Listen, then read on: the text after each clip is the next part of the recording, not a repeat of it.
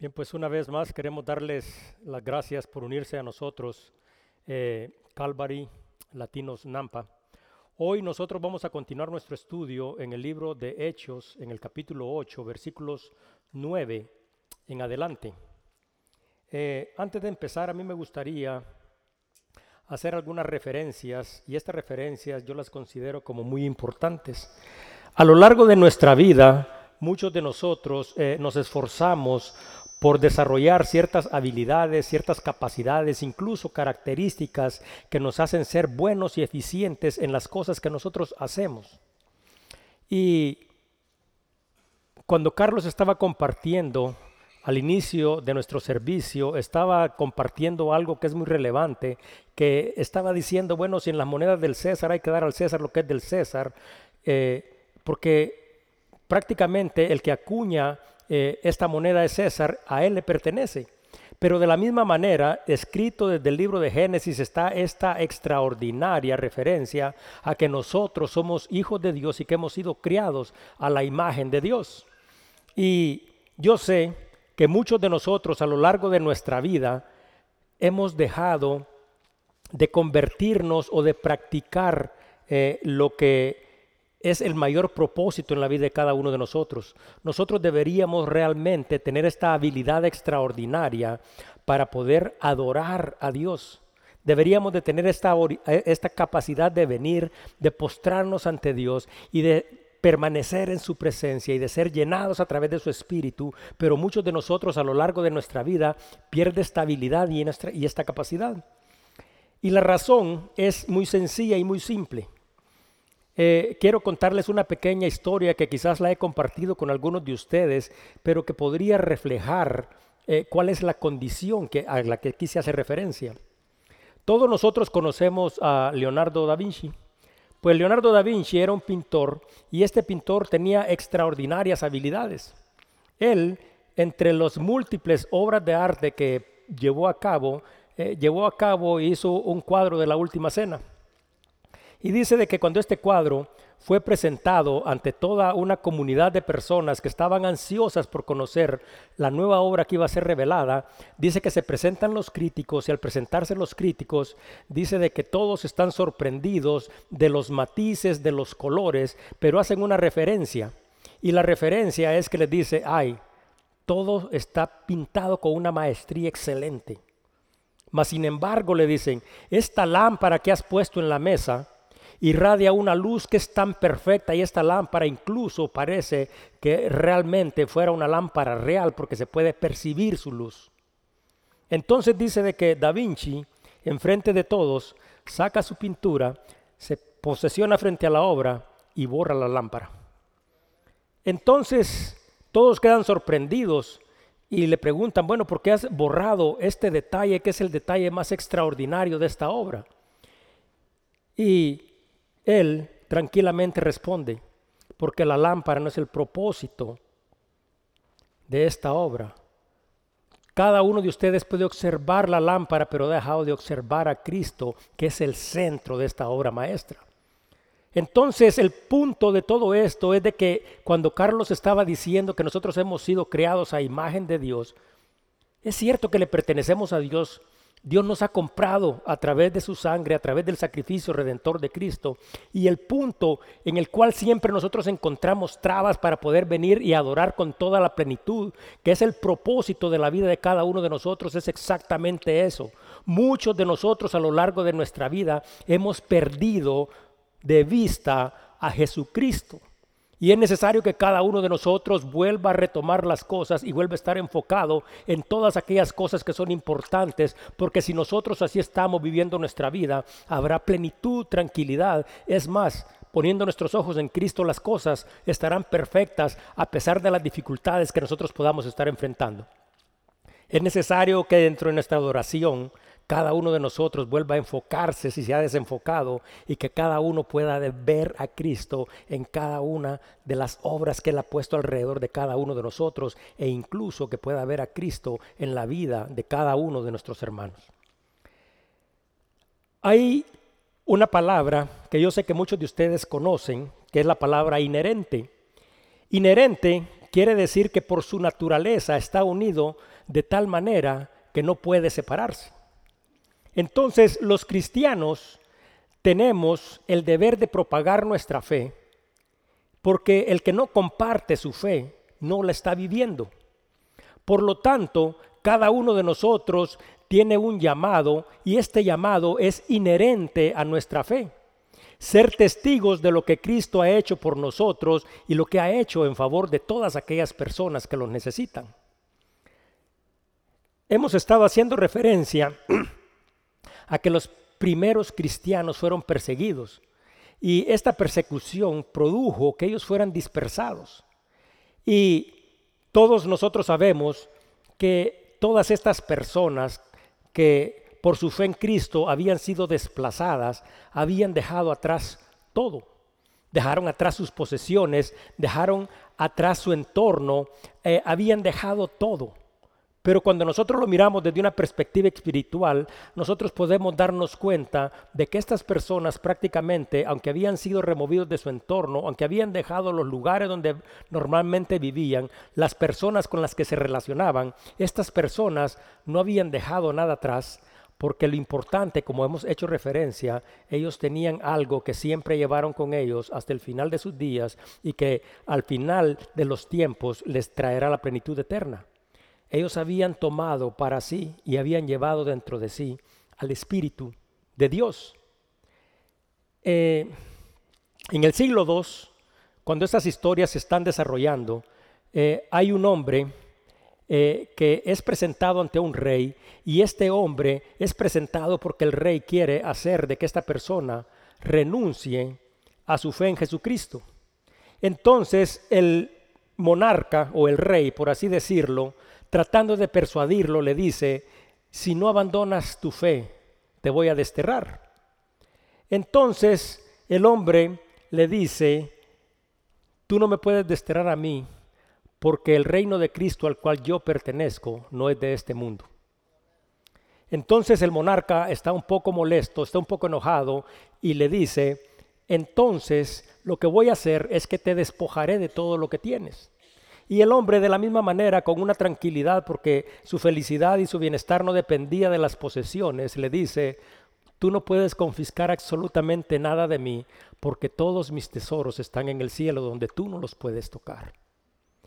Entonces el rey está más molesto y le dice, entonces lo único que yo podría hacer contra ti es ordenar que te ejecuten. Y el hombre le responde, hace mucho tiempo yo morí en Cristo y mi vida está escondida en Él. Cuando nosotros nos damos cuenta acerca de qué es lo que está sucediendo del entorno en Jerusalén, nosotros nos podemos dar cuenta que estos primeros cristianos habían entendido perfectamente todos estos principios y cuando ellos habían sido dispersados, es cierto que muchas de sus posesiones materiales habían dejado atrás, habían dejado incluso familiares, habían dejado su entorno, pero ellos se habían llevado todo porque el gozo, la plenitud de la vida les había permitido tomar lo más valioso que cada uno de nosotros tiene y eso es el Espíritu de Dios. Eso es lo que trae felicidad, lo que trae alegría y lo que les permitió a ellos compartir el Evangelio de la gracia, porque es a través única y exclusivamente del Espíritu que nosotros tendremos esta plenitud eterna. Su fe, una fe que todos compartieron. Y por eso es que hemos estado diciendo de que esto es inherente. Inherente quiere decir que de la misma manera nosotros, sin importar las circunstancias que nosotros podamos estar enfrentando, también hemos sido llamados a dar testimonio, no solo cuando las cosas estén bien, sino a pesar de las circunstancias y los momentos difíciles de la vida, que nosotros tenemos un Dios grande, fuerte y poderoso, y que no importa lo que nosotros perdamos, mientras nosotros tengamos a Cristo, nosotros lo tenemos todo. Dice en el libro de Hechos 4 que hicimos referencia la semana pasada, que todos los que habían sido esparcidos, dice que anunciaban el Evangelio. Todos nosotros sabemos de que la vida, la vida está llena de desafíos y algunos son tan grandes que parece que fueran invencibles. Felipe, uno de estos cristianos que había sido dispersado, se dirigió a Samaria y hemos explicado cuál era la condición de Samaria. los samaritanos y todas estas ciudades eran consideradas por los judíos como ciudades inmundas, como lugares de pecado. ¿Y cómo es posible que una persona pueda venir y quiere enfrentar un reto si no es guiado por a, través del poder del Espíritu. Porque es que lo que pasa es de que prácticamente cuando miramos una ciudad con estas características y personas que viven y actúan de esta manera, y miramos a un hombre que es enviado por el Espíritu de Dios, cada uno de nosotros podría decir, bueno, esto realmente es una tarea imposible. Pero para Dios no hay nada imposible. El Evangelio de Cristo llegó a Samaria a través de Felipe, a quien ellos recibieron con alegría. Dice en el libro de Lucas 19:10, porque el Hijo del Hombre vino a buscar y a salvar lo que se había perdido. Todos los judíos consideraban a estas personas personas inmundas, personas que no tenían ni siquiera esperanza, personas incluso de baja categoría, mas sin embargo Dios tenía un propósito para la vida de cada uno de ellos y para Dios estas personas eran personas valiosas como lo somos cada uno de nosotros, sin importar cómo nos miren otros. En el libro de Hechos 8, 5 y 6 dice, entonces Felipe descendió a la ciudad de Samaria, les predicaba a Cristo y la gente unánime escuchaba atentamente las cosas que decía Felipe, oyendo y viendo las señales que hacía. Samaria era una ciudad que de acuerdo a lo que leeremos el día de hoy, sus habitantes habían sido engañados. Dice en el libro de Hechos 8:12, pero cuando creyeron a Felipe que anunciaba el Evangelio del reino de Dios y el nombre de Jesucristo, se bautizaron hombres y mujeres. En el libro de Hechos, en el capítulo 8, versículos del 9 al 25, que es la historia que leeremos el día de hoy, se narra una historia extraordinaria, la conversión de los samaritanos. Mas, sin embargo, aquí también se enfatiza algunos hechos que son de una enorme referencia para la vida y para la fe de cada uno de nosotros. No deberíamos simple y sencillamente en ver lo aparente, sino que también profundizaremos en algunos datos que al final de nuestro servicio haremos un resumen de todas estas cosas extraordinarias que el Espíritu nos muestra hoy a través de su palabra. Dice en el libro de Hechos 8, 9, 25. Pero había un hombre llamado Simón, o sea, Felipe está en Samaria, todo lo habían escuchado y ahora está narrando cuál es la condición de esta ciudad y quiénes están ahí. Y dice que había un hombre que se llamaba Simón, que antes ejercía la magia en aquella ciudad. Y había engañado a la gente de Samaria haciéndose pasar por algún grande. A este oían atentamente todos desde el más pequeño hasta el más grande diciendo, este es el gran poder de Dios.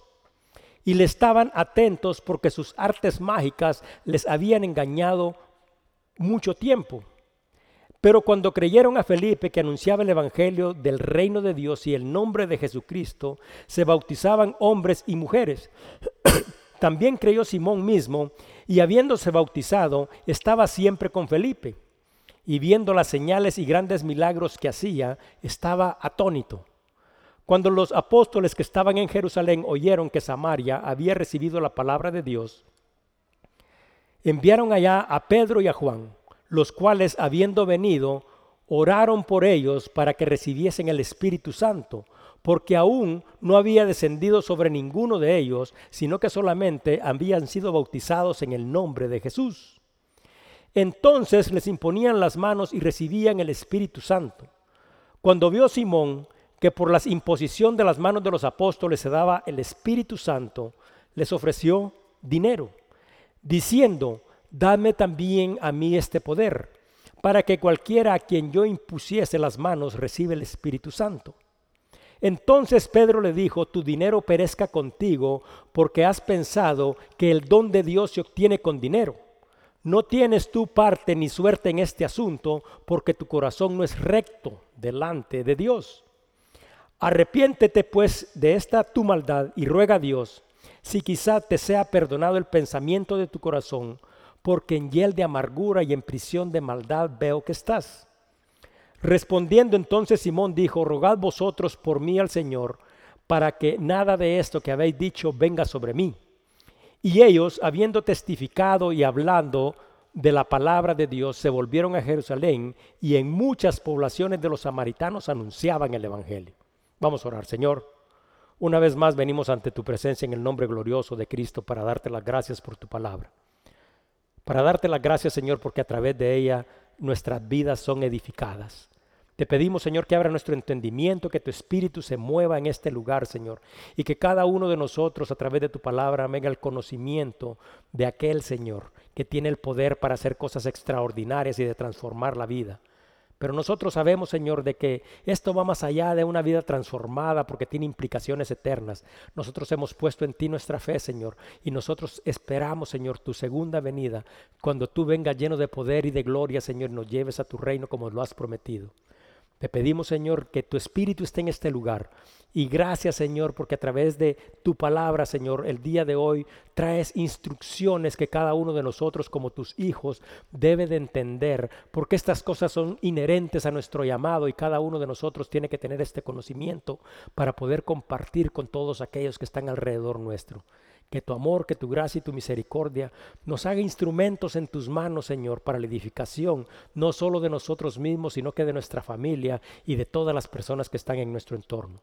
Te lo pedimos en el nombre glorioso de Cristo Jesús. Amén. Pues el versículo 9 empieza diciendo que había un hombre que se llamaba Simón, que antes ejercía la magia en aquella ciudad y que los había engañado, había engañado a toda la gente de la ciudad haciéndoles pensar de que él tenía habilidades y que él tenía dones que provenían de Dios. Y dice la palabra que estas personas estaban tan engañadas que ellos realmente le creían y que siempre estaban atentos a lo que Simón les decía. Y dice de que estaban confundidos todos porque desde los más pequeños hasta el más grande le creían a él y ellos pensaban de que el poder provenía de Dios. Y dice de que por esa razón siempre estaban atentos porque a través de su magia él los había engañado durante mucho tiempo. Cuando nosotros nos detenemos a observar cada uno de estos detalles aquí revelados, nosotros podemos encontrar muchos puntos de referencia de los cuales nuestra fe puede ser edificada y nuestra vida de la misma manera también puede ser edificada. Porque la palabra dice de que este hombre ejercía la magia. Todos nosotros a lo largo de nuestra vida posiblemente hemos tenido la oportunidad de observar o de ver a un ilusionista. Incluso algunos han tenido la oportunidad, lamentablemente, de ver a un mago. Pero hay una enorme diferencia porque es que lo que sucede es de que los ilusionistas son personas que tienen habilidades y tienen ingenio para engañar la habilidad de la perspectiva de su audiencia. O sea, simple y sencillamente te hacen creer algo que no es real. Mas, sin embargo, estas personas han desarrollado este tipo de habilidades, pero no hay dentro de ellos ningún poder. Mas, sin embargo, cuando se hace referencia a un mago, estamos haciendo referencia a personas que poseen conocimientos y que saben llevar a cabo prácticas y ritos que tienen la posibilidad de afectar la realidad con ayuda de fuerzas sobrenaturales. Aquí no se menciona la palabra mago, pero un hombre que practica la magia hace referencia a un hombre que practica la hechicería. Y todos nosotros sabemos que Dios se opone a esto. La hechicería ha existido desde el principio de los tiempos, pero Dios ha dado mandamiento para que cada uno de nosotros se pueda ver a sí mismo, porque a mí me gustaría decir de que estas costumbres, este tipo de tradiciones, este tipo de acciones son cosas del pasado a las cuales simple y sencillamente nosotros podríamos hacer referencia, mas sin embargo, Vivimos dentro de nuestras sociedades, que no importa qué sociedades tan avanzadas sean en las que nosotros vivamos, podemos encontrar incluso en las esquinas personas que todavía se dedican a la adivinación, a leer la mano, a leer cartas y otro tipo de cosas. Y lo más triste de todas estas cosas es que hay personas que se acercan. Dice en el libro de Deuteronomio 18, 10 al 12, no se ha hallado en ti quien haga pasar a su hijo o a su hija por el fuego, ni quien practique adivinación el agoreo, o sea, predecir desgracias, ni sortilegio, y sortilegio quiere decir someter la voluntad de alguien a través de la hechicería, y tampoco hechicero, ni encantador, ni adivino, ni mago, ni quien consulte a los muertos, porque esto es abominación para Jehová, cualquiera que hace estas cosas. Y el libro de Levíticos 20:27 dice, y el hombre o la mujer que evocar espíritus de muertos o se entregase a la adivinación, horóscopos y todas estas cosas, ha de morir y será apedreado y su sangre estará sobre ellos. Entonces la palabra misma dice de que estas personas que practican la magia son abominables a Dios. Y por eso es de que es importante, porque cada uno debería de saber y de entender cuál es su posición y qué es su propia identidad. Nosotros somos realmente hijos de Dios y estas cosas ofenden a Dios. Entonces aquí tenemos un hombre que con su actitud, con su trabajo, con todo lo que está llevando a cabo en su vida, practica y hace ritos que se oponen a la voluntad agradable de Dios para cada uno de nosotros. Entonces nos podemos dar cuenta de que esta persona no proviene en él eh, los dones o los talentos, así como cada uno de nosotros como hijos de Dios tenemos de parte del Espíritu, sino que estas personas realmente pueden poseer poderes que provienen de nuestro enemigo. Estas son fuerzas a las cuales ni siquiera nosotros deberíamos de pensar, consultar y mucho menos abrir un pequeño espacio. Pero la palabra misma dice de que esta persona había engañado a la gente. Y engañar a la gente es hacer creer a alguien a través de palabras o de acciones algo que no es verdad. Y dice de la misma manera que esta persona se hacía pasar por alguien grande. ¿Qué es lo que significa? Significa que esta persona era una persona orgullosa, esta persona que realmente eh, eh, podríamos decir eh, pretendía ser algo que no era.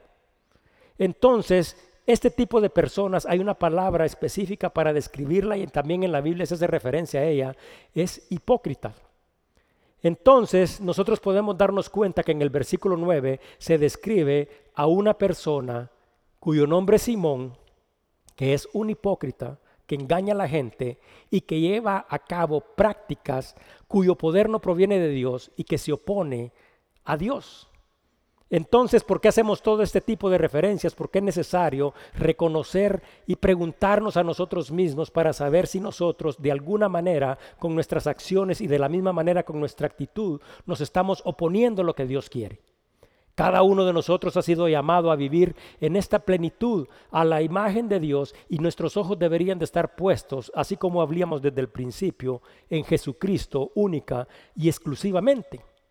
Pero dice la palabra que todos, imagínense, toda una comunidad oían a este, desde los chiquitos, los grandes, y todos pensaban de que realmente en él había poder de Dios. Dice que todos estaban atentos porque él con la magia los había engañado durante mucho tiempo. Entonces es importante que cada uno de nosotros reconozca estas cosas porque a veces nosotros podemos vivir nuestras vidas en bases y en fundamentos que realmente no están dentro de la palabra de Dios y nosotros podemos creer que podemos llevar a cabo prácticas que parecen insignificantes pero que al final de los tiempos traerán consecuencias enormes. ¿Se acuerdan lo que dice el libro de Levíticos? El que ignorantemente peca no se hace, eh, debe de hacerse responsable de su mismo pecado. O sea que ser ignorantes no nos aparta a nosotros de las responsabilidades que nosotros tenemos. Y yo sé de que entre nuestras comunidades y, principalmente eh, en los países de Latinoamérica se han llevado a cabo todo este tipo de prácticas y es necesario que cualquiera que tenga rastros de este tipo de cosas en su corazón las aparte y las elimine de su vida porque eso no traerá beneficio, no traerá bendición a ninguno de los que nos rodea, ni mucho menos a nosotros mismos. Ahora, el versículo 12 dice, pero cuando creyeron a Felipe que anunciaba el Evangelio del reino de Dios y el nombre de Jesucristo, se bautizaban hombres y mujeres. Cada uno de nosotros debe de saber algo que es importante. La palabra de Dios tiene el poder para penetrar, tiene el poder para dividir, tiene el poder para juzgar y no hay espacio para la duda y no deja espacio para la incertidumbre. Todo aquel que escucha la palabra de Dios y recibe la palabra de Dios debería de ser transformado. Por eso es de que Pablo mismo escribe en el libro de Primera de Corintios 6:11, y esto erais algunos, mas habiendo sido lavados, o sea, como quien dice, todas estas cosas eran las que ustedes practicaban, pero ahora han sido lavados, han sido santificados, ya habían sido justificados en el nombre del Señor Jesucristo y por el Espíritu de nuestro Dios. Por lo tanto, estas personas no tienen ninguna relación con lo que es el reino de Dios. Dice el versículo 13, también creyó Simón y habiéndose bautizado estaba siempre con Felipe y viendo las señales y grandes milagros que hacía estaba atónito. Bueno, lamentablemente la conversión de Simón, como nosotros hemos leído durante toda esta historia, no era una conversión genuina. Simón, al igual que muchas personas en muchas iglesias alrededor del mundo, no era un cristiano verdadero. Simón había escuchado el mensaje al igual que muchos. Simón había sido bautizado al, igual que muchos. Simón estaba siempre con Felipe, o, o lo que es eh, relevante decir es de que siempre estaba en la iglesia, siempre estaba con los que estaban compartiendo. Simón dice que había visto las señales y los milagros, pero Simón realmente no tenía un corazón que había sido transformado por el, por el poder de Dios, no tenía un corazón renovado y no tenía el Espíritu de Dios dentro de él. Simón está sorprendido por todas aquellas cosas que Felipe está haciendo. Él está desconcertado. Él no sabe ni siquiera qué es lo que realmente está pasando porque su entendimiento no le da la capacidad de entender todos estos sucesos. Sin embargo, la fe de Simón, como hemos dicho, no era una fe genuina, sino que era una fe que no salva. Simón está sorprendido por el simple hecho de que él de la misma manera engañaba a la gente y llevaba a cabo hechos que para otros eran extraordinarios y al ver que realmente hay una persona que tiene un poder extraordinario que ni siquiera proviene de él, sino que depende del Espíritu, se acerca a él no por un corazón transformado y convertido, no por una realmente arrepentido, sino que porque él quiere saber y descubrir cuál es ese tipo de poder que está actuando en cada uno de los hijos de Dios un campesino venía caminando por el bosque y de repente encuentra un polluelo. Y dice de que no sabiendo qué hacer con el polluelo y viendo el polluelo simplemente en el camino, lo agarra, lo recoge y se lo lleva para la casa. Y este polluelo pues simple y sencillamente era de un color que ni siquiera eh, le permitía identificarlo. Entonces llega a, a su casa y agarra a este polluelo y lo pone en el gallinero. Entonces dice de que durante cinco años empezó alimentar a este pollo. Dice que finalmente después de cinco años se dio cuenta de que este pollo no era un simple pollo, sino que era un ave que tenía alas de tres metros y que era una cosa extraordinaria y diferente dentro del gallinero. Entonces dice de que sabiendo que este hombre lo consideraba una gallina, toda la gente en el pueblo empezó a hacer este tipo de comentarios y una persona vino a visitarlo y le dijo, a mí me gustaría ver la gallina que tienes en el gallinero. Entonces cuando este hombre llega, se da cuenta de que efectivamente está ahí, pero no es una gallina, sino que es un águila. Entonces le dice al campesino, ¿sabes qué? Esto no es una gallina, esto es un águila. Entonces el campesino le responde, no, estás equivocado, porque es que lo que sucede es de que yo lo he creado y lo he alimentado durante cinco años, ha vivido con las gallinas durante cinco años y finalmente, aunque sea un águila, ahora se ha convertido en una gallina. Entonces dice que este hombre insiste al campesino y le dice, deberíamos de hacer una prueba porque yo te podría demostrar que estas alas no son de por gusto y que este animal no ha cambiado su naturaleza. Entonces dice que el campesino está de acuerdo, dice que el hombre se pone el águila en el brazo y prueba a hacer que vuele y le dice, eres un águila, es tiempo de que vueles. Pero dice que esta águila se queda viendo a las gallinas que están picoteando en el suelo y dice que brinca de su mano y cae y sigue picoteando con las gallinas. Entonces dice de que nuevamente el hombre regresa al siguiente día y le dice, es necesario que hagamos otra vez este experimento, pero no podemos tenerla simple y sencillamente aquí porque no ha de tener suficiente confianza. Hoy nos vamos a subir al techo de la casa y ahí voy a tomar el águila y vamos a hacer que el águila vuele. Entonces dice que se paran en el techo de la casa, se ponen el águila nuevamente en el brazo y le dice, tú eres un águila, es tiempo de que extiendas tus alas y que vueles. Pero dice que el águila nuevamente estaba observando las gallinas y brincó y simplemente se reunió nuevamente con las gallinas. Entonces el campesino le dice, es de más que insistas, como ya te he dicho, esta es un águila, pero tiene un corazón de gallina. Entonces dice de que el hombre le dice, ok, mañana regresaré temprano y quisiera que me acompañaras a la montaña y en la montaña encontraremos un acantilado y nuevamente me la pondré en el brazo y haremos el último experimento. Entonces dice que este hombre acepta, van caminando desde temprano hacia la montaña, llegan a un acantilado, dice que en el acantilado el hombre nuevamente se pone el águila en el brazo y le dice, eres un águila, es tiempo de que extiendas las alas y que vueles. Entonces dice de que el hombre pone el águila frente al sol y el águila cuando mira al sol dice que extiende sus alas y vuela majestuosamente. ¿Saben por qué les cuento esta historia? Porque esta historia puede revelar algunos aspectos de la vida de cada uno de nosotros.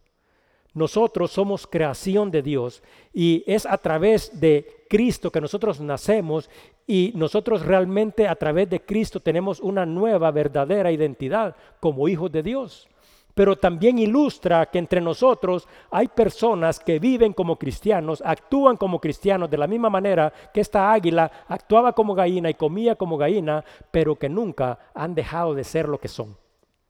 Dice la palabra de Corintios 2, 13, 5, examinaos a vosotros mismos si estáis en la fe, probaos a vosotros mismos o no os conocéis a vosotros mismos que Jesucristo esté en vosotros, a menos que seáis reprobados. Muchas personas dentro de las iglesias, así como está esta iglesia que se está formando en Samaria, hay muchas personas dentro de las iglesias que no son salvos y ellos lo saben perfectamente. También hay muchas personas que se creen salvos pero que no son. También otros que han decidido engañarse a sí mismos y han decidido engañar a toda una congregación.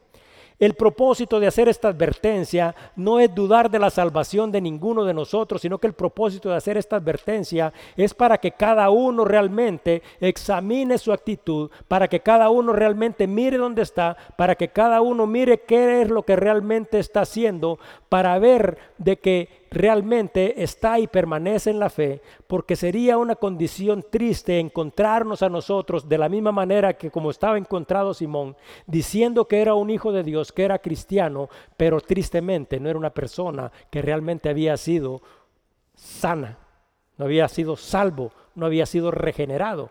Entonces es necesario que cada uno de nosotros de la misma manera mire su actitud, mire las cosas que hace, porque la palabra nos está enseñando y nos está instruyendo para que cada uno de nosotros esté atento. El versículo 14 al 16 dice, cuando los apóstoles que estaban en Jerusalén oyeron que Samaria había recibido la palabra de Dios, enviaron allá a Pedro y a Juan, los cuales habiendo venido, oraron por ellos para que recibiesen el Espíritu, porque aún no había descendido sobre ninguno de ellos, sino que solamente había sido bautizados en el nombre de Jesús. Aquí nuevamente podemos encontrar algunos hechos que son bastante relevantes en los cuales nosotros debemos de enfatizar. Primero dice a los que estaban donde? En Jerusalén. Y les voy a decir por qué es importante el énfasis en Jerusalén. Jerusalén fue y es la continuación del pacto que Dios estableció con su pueblo. Israel era parte del antiguo pacto y también sigue siendo parte del nuevo pacto. Y nosotros debemos de recordar que Jerusalén sigue siendo el lugar donde sucedieron, y no solo sucedieron, sino que también sucederán los hechos más importantes de la historia de la humanidad. Por decir algunos de los que ya sucedieron, en Jerusalén, a la afuera de la ciudad, fue crucificado Cristo. Ahí también resucitó Cristo y se mostró a sus apóstoles. También en Jerusalén había descendido el Espíritu Santo. También en Jerusalén se formó la primera iglesia y esta primera iglesia se le dio instrucción de testificar primero en Jerusalén y luego en Judea, y luego en Samaria y posteriormente hasta los confines de la tierra. Y de acuerdo con las escrituras, y eso lo pueden ver ustedes en Ezequiel, en Daniel y en múltiples libros, en Jerusalén sucederán los últimos acontecimientos que terminarán con el restablecimiento total del reino de Dios y nuestra plenitud eterna. Entonces, cuando se hace esta referencia a Jerusalén, no es que simplemente, porque simplemente podrían haber dicho y se les informó a los apóstoles y ellos vinieron a Samaria, mas sin embargo aquí se hace una referencia porque hay que poner hincapié en la importancia que cada uno de estos aspectos nos muestra. Pero la segunda referencia, porque hay una segunda referencia aquí, dice los apóstoles. Bueno, todos recordarán que durante el tiempo en que fueron dispersados, todos los cristianos ya no tenían un lugar donde reunirse. Pero dice que los apóstoles no se fueron de Jerusalén. Felipe, dice la palabra, había descendido a Samaria porque como ya hemos explicado, la ciudad de Samaria era considerada como una ciudad inmunda que no estaba a la altura ni a la, dignidad de ninguna otra ciudad. Y principalmente para los judíos. Pero algo había cambiado en Samaria. Dice de que Pedro y Juan fueron enviados. ¿Y por qué fueron enviados? Porque era necesario corroborar de que realmente habían sucedido todos estos hechos y estos hechos deberían de ser corroborados por ellos porque a Jerusalén no se le puede quitar la importancia de que eres el centro de todos los acontecimientos extraordinarios y el centro de la iglesia. Entonces, en Samaria era la primera vez que el Evangelio había sido predicado y había sido recibido. Y nosotros sabemos que cada uno de nosotros, cuando escuchamos el Evangelio, cuando nosotros realmente nos arrepentimos a través de este arrepentimiento y de recibir a Jesucristo como nuestro Salvador, el Espíritu Santo viene a cada uno de nosotros porque el Espíritu empieza en cada uno de nosotros una obra que transforma y que cambia la vida de cada uno de nosotros. Pero aquí nosotros nos podemos dar cuenta de que no es algo que realmente suceda como ha sucedido o como ha sucedido durante muchos años, sino que aquí está sucediendo un caso que es único y específico. El Espíritu no había sido derramado. Ellos habían recibido a Jesucristo como Salvador, habían recibido la palabra, pero hasta este momento ninguno de ellos había recibido al Espíritu. Entonces podemos darnos cuenta que esto es una referencia única, pero también hace referencia a los apóstoles porque los apóstoles tenían autoridad, autoridad que de parte de Jesús mismo habían recibido. También, de acuerdo a las escrituras, por eso se menciona enviados de Jerusalén, la iglesia de Jerusalén debía aceptar a los nuevos creyentes en Samaria. Estas personas deberían de recibirlos como sus hermanos y saben qué es lo que está sucediendo aquí. Estos judíos con estos samaritanos habían tenido diferencias, diferencias fuertes durante más de 500 años. Entonces, ¿cómo es posible que simple y sencillamente se funde una iglesia y que esta iglesia sea parte de la otra? Entonces era necesario enviar a estas personas para que estas personas realmente eliminaran esta brecha y fue el propósito del Espíritu de Dios llevarlo a cabo de esta manera.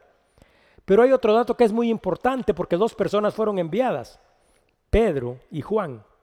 ¿Y por qué es importante esta referencia? Porque cada uno de nosotros sabe de que Solo hacía un poquito tiempo Juan había estado con Jesús en el pozo de Jacob.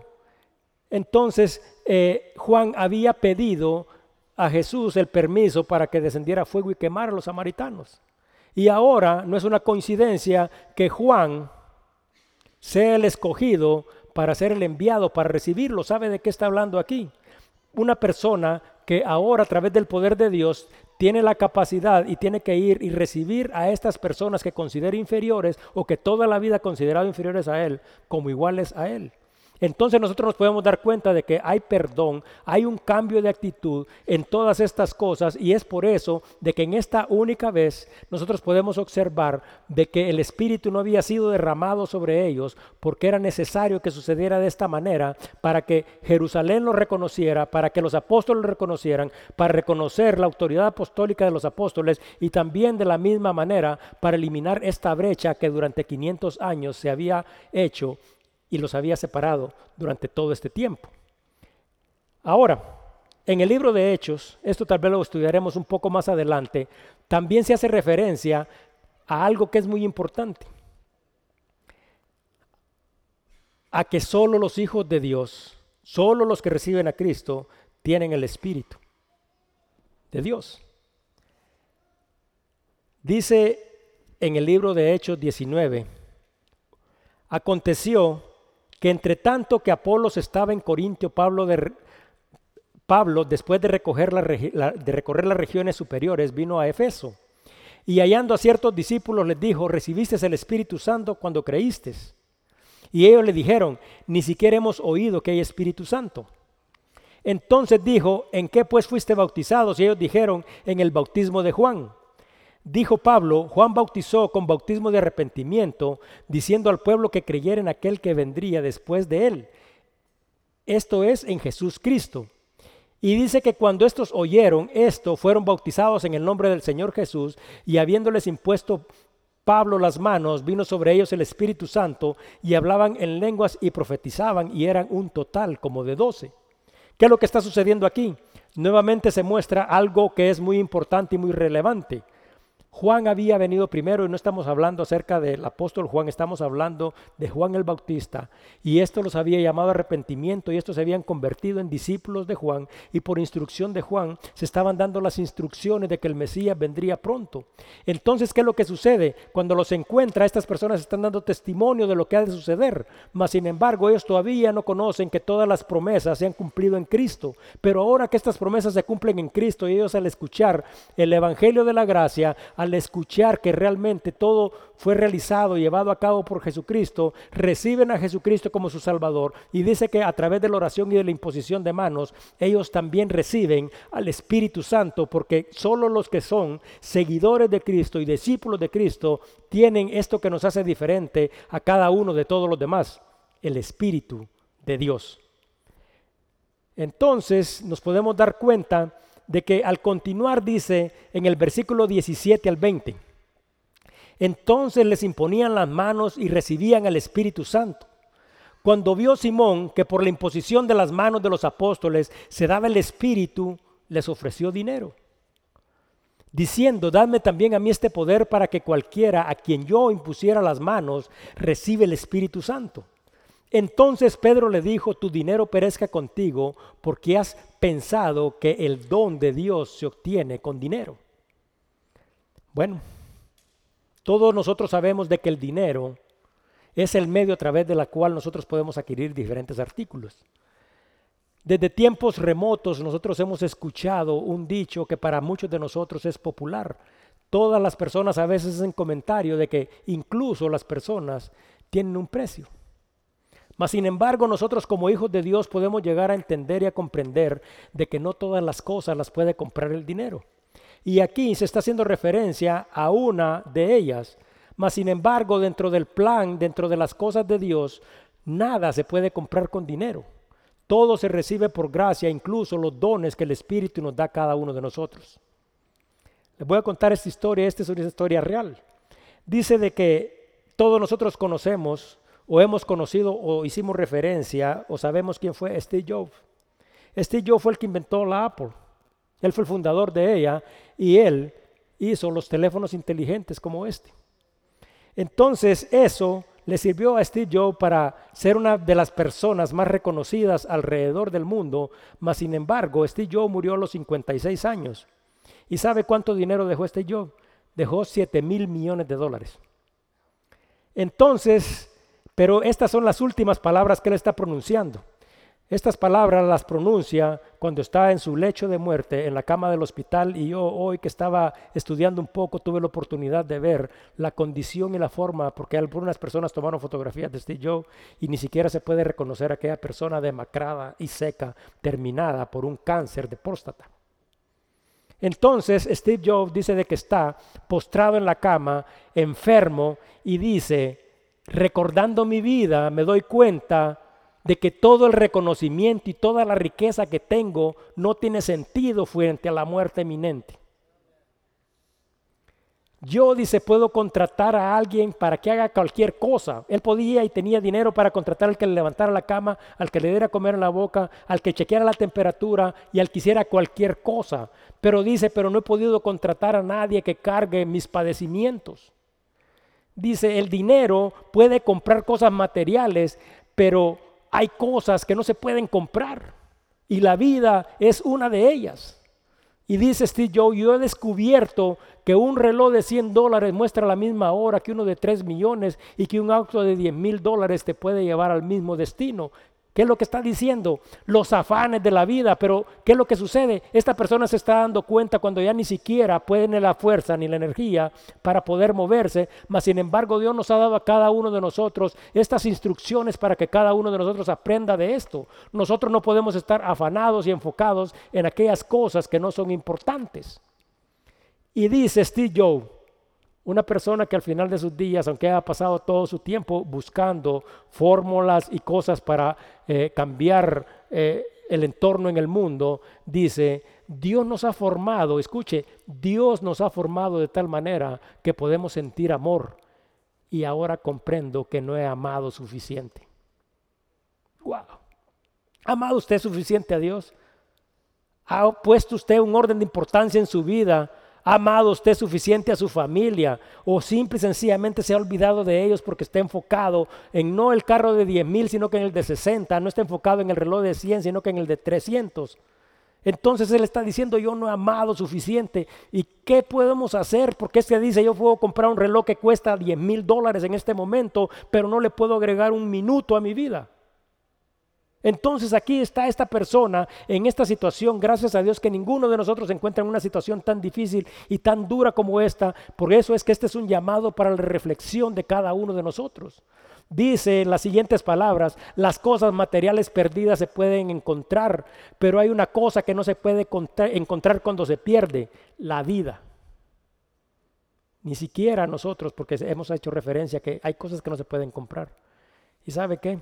El Señor dice en el libro de Apocalipsis, compren de mí vestiduras blancas, oro refinado, pero no nos está diciendo que la compremos con dinero porque nosotros no tenemos nada que le podamos ofrecer a Dios. Y aquí tenemos un hombre imprudente ofreciendo dinero para recibir un don, ese don que a cada uno de nosotros se nos ofrece gratuitamente, pero que cada uno de nosotros debe de estar dispuesto y abierto para poder recibir. Pero este don cuando se recibe trae este compromiso, es inherente a nuestra vida, porque nuestra vida debe ser transformada y cambiada. El día miércoles compartí esta historia al principio de la clase y yo pienso que es importante porque a veces nosotros hemos eh, llegado a esta condición tan triste en nuestra vida eh, que nosotros hemos perdido eh, nuestra mirada, hemos puesto la mirada en la lámpara como la historia que yo contaba al principio y, y hemos dejado de ver realmente el rostro de Cristo. Yo sé que ustedes ya han escuchado esta, historia, algunos de ustedes, pero es necesario eh, que cada uno de nosotros vuelva a recordar estos, estos datos que son tan importantes y son reales. En el mundo, cada día aproximadamente mueren 150 mil personas, de las cuales solo se puede obtener registro de estas. O sea que posiblemente mueren más. Esto significa que cada hora mueren 6.250 personas. Por ejemplo, si nosotros pasáramos estos datos a estadísticas reales, nosotros podríamos darnos cuenta que durante este tiempo que yo estaba contando la historia de Steve Jobs, pasaron 10 minutos, ¿sabe cuántas personas murieron? 1041. Lo que significa que hay mil familias alrededor del mundo que han perdido o han sufrido una pérdida que es irreparable. Entonces, la razón por la cual comparto esto es porque cada uno de nosotros debe de decidir Aquí tenemos frente a los apóstoles Pedro y Juan a un hombre quien había escuchado el Evangelio, igual que quién, igual que todos nosotros.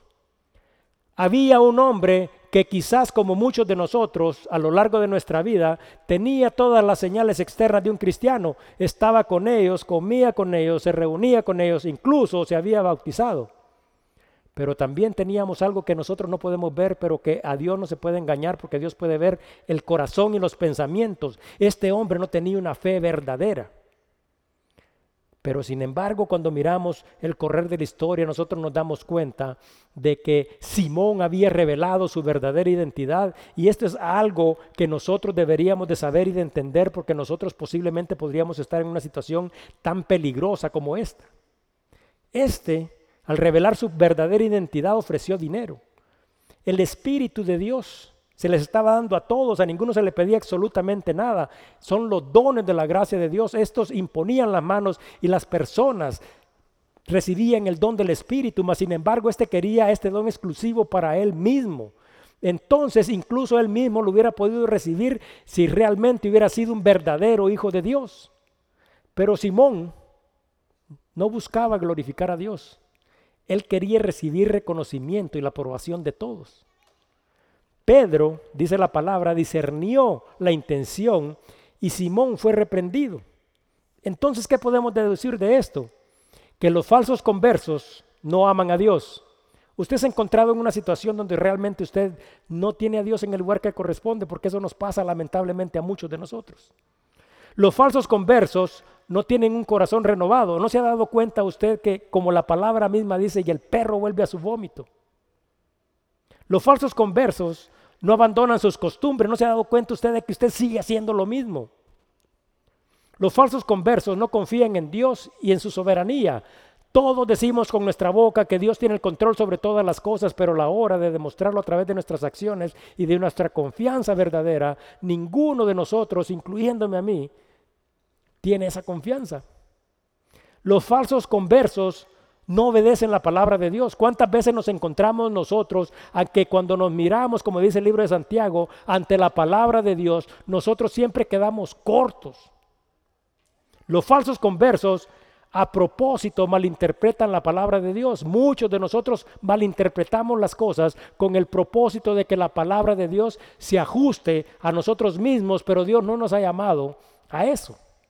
Sin embargo, los verdaderos hijos de Dios, de acuerdo a lo que la palabra misma dice, producen frutos de arrepentimiento, cambian su forma de vida, cambian sus costumbres, dejan atrás todas aquellas cosas que no hacían y que no agradaban a Dios. Pero Simón no ha dejado atrás la hechicería, no ha dejado atrás la adivinación, no ha dejado atrás absolutamente nada de estas cosas. Y hay una lista enorme que nosotros podríamos hacer. Entonces, nosotros como verdaderos hijos de Dios debemos de vivir vidas que le agraden a Dios, porque es necesaria que la presencia de Cristo sea evidente en la vida de cada uno de nosotros. Entonces, Pedro se voltea y le dice que tu dinero perezca contigo. ¿Será que esta sería una forma que nosotros podríamos aceptar, unas palabras duras que nosotros podríamos recibir, porque si nosotros nos damos cuenta, aunque estas palabras podrían reflejar nuestra condición y nuestra actitud y nuestra vida, cuando nosotros somos confrontados, ¿qué es lo que sucede con cada uno de nosotros? Bueno, nosotros definitivamente tomamos algún tipo de reacción porque es difícil escuchar una una reprensión como esta. Y todavía Pedro le dice, tú no tienes parte ni suerte en este asunto porque tu corazón no está recto delante de Dios. ¡Wow! Es que al ver esta condición en la que nosotros vivimos y a no buscar de Dios como nosotros deberíamos, es, es, triste reconocer de que nuestro corazón no tiene esta rectitud delante de Dios.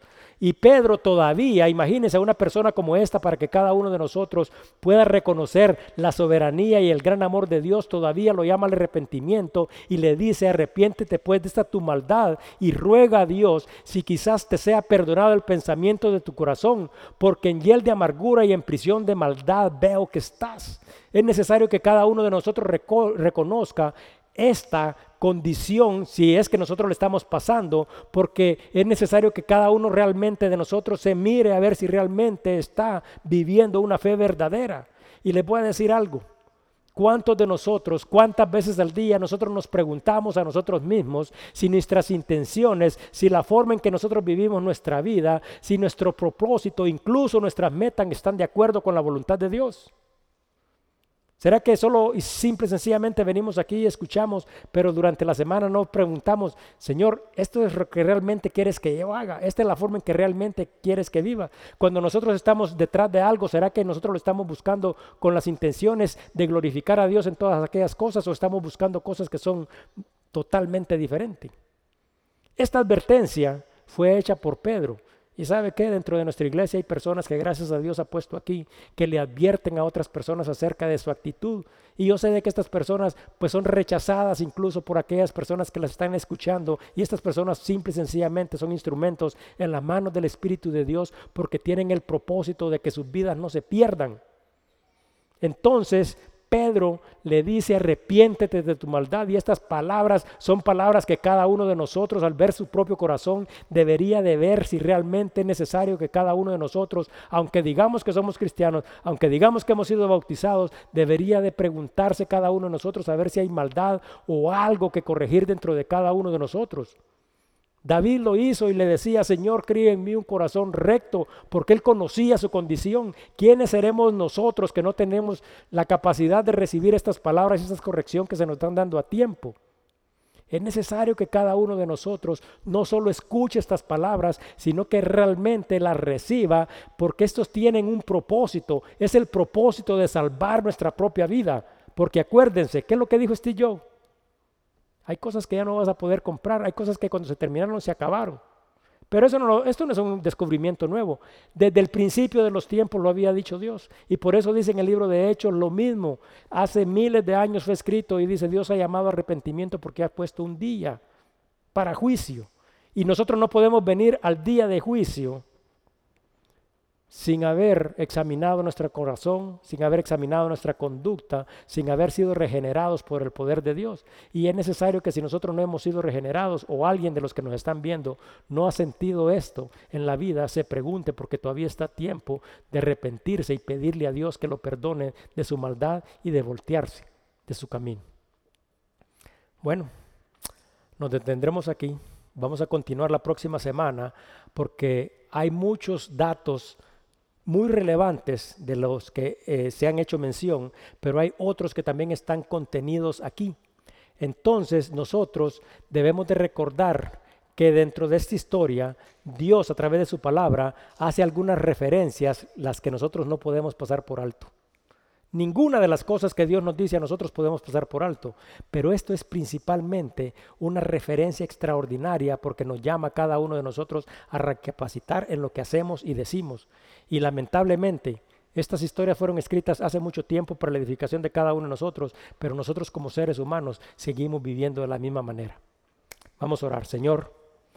Una vez más venimos ante tu presencia en el nombre de Cristo para darte las gracias por tu palabra. Nosotros, Señor, sabemos de que tú has enviado personas